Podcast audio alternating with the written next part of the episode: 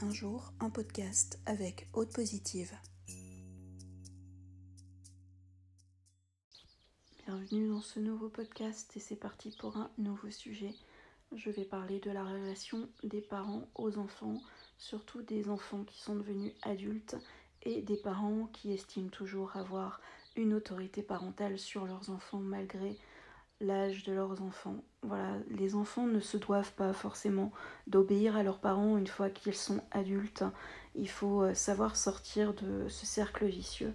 Vos parents parfois vous, vous voient comme si vous aviez 4 ans ou simplement euh, estiment que vous devez toujours leur obéir une fois adulte. Or, une fois adulte, il n'y a plus d'histoire de parents et d'enfants en réalité. Vous êtes tous des adultes, que ce soit vos parents ou vous. Vous avez fait vos choix de vie et vos parents n'ont rien à dire et n'ont pas de jugement à porter. S'ils vous jugent, qu'ils gardent leur jugement pour eux, mais ils n'ont pas à vous imposer leur vision de la vie euh, une fois que vous êtes adulte. Et vous n'êtes pas non plus tenu euh, et obligé de vous occuper de vos parents une fois que vos parents ont vieilli et c'est pas une obligation d'aimer ses parents. Les parents sont plus obligés d'aimer leurs enfants, c'est eux qui ont décidé de vous mettre au monde à un moment donné. Vous, vous n'êtes pas obligé de les aimer en retour, ça c'est important de le savoir. Je sais que euh, c'est euh, vraiment un, un, briquet dans l'éducation, c'est vraiment un briquet aussi dans, certaines cultures, le fait de devoir aider absolument euh, les parents une fois qu'ils vieillissent.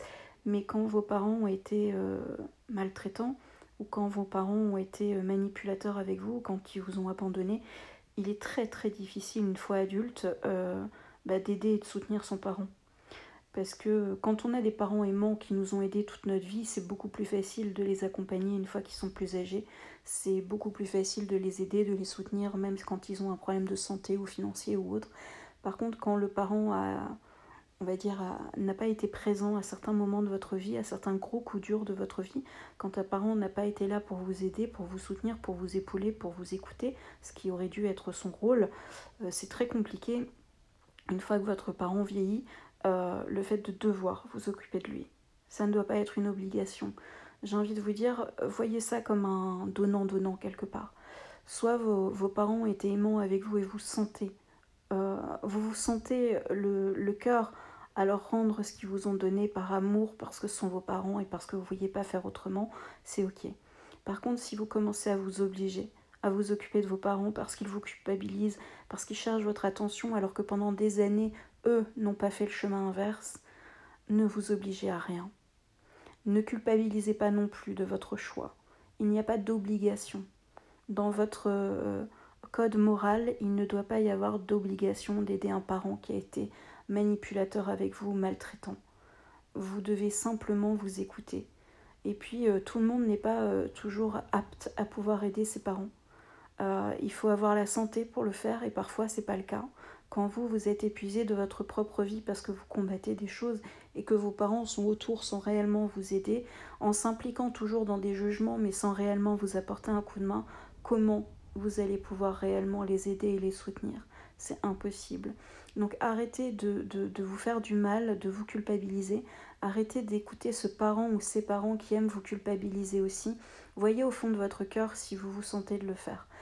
C'est, c'est, ça ne doit pas être une obligation, ça doit être un, juste retour d'amour. En fait, aider l'un et aider l'autre dans une famille, que ce soit un parent ou un enfant, ça doit se faire dans, dans la confiance, dans la communication, euh, dans le cœur, dans la bienveillance, dans l'harmonie. Si c'est pas le cas, ne vous forcez pas.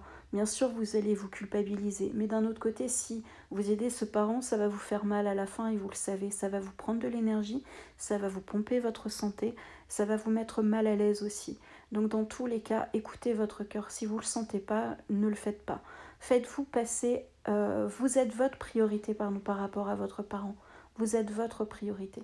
Normalement, un enfant est la priorité de son parent, mais un parent ne doit pas être la, priorité d'un enfant, même à l'âge adulte. Vous n'êtes pas obligé de. Je sais que cet audio va pouvoir en, choquer certains, surtout dans, dans certaines générations, euh, où bien entendu il faut s'occuper des personnes plus âgées, nos parents, nos grands-parents. Oui mais non. Voilà, oui mais non. Parce que si vos parents n'ont pas été là pour vous, si vos parents ont toujours été là pour vous blesser, si vos parents euh, abusent de vous, euh, essaie de vous manipuler pour avoir euh, votre retour, ça reste de la manipulation. Ça reste pas euh, de l'amour parental à un enfant. C'est juste un appel au secours et vous n'êtes pas obligé d'y répondre, tout simplement. Donc soyez clair avec ça, soyez clair avec cette décision-là. Je sais que c'est pas facile, que c'est un sujet un petit peu compliqué, mais euh, je sais que certains vont être choqués et d'autres non. Donc écoutez-vous. Je pense que dans toute relation, que ce soit parent, enfant, enfant, parent, couple, amitié ou autre, il faut un équilibre. Et l'équilibre, c'est la sincérité. Du moment où vous n'êtes pas sincère, ça ne sert à rien de le faire. Donc réfléchissez à ça.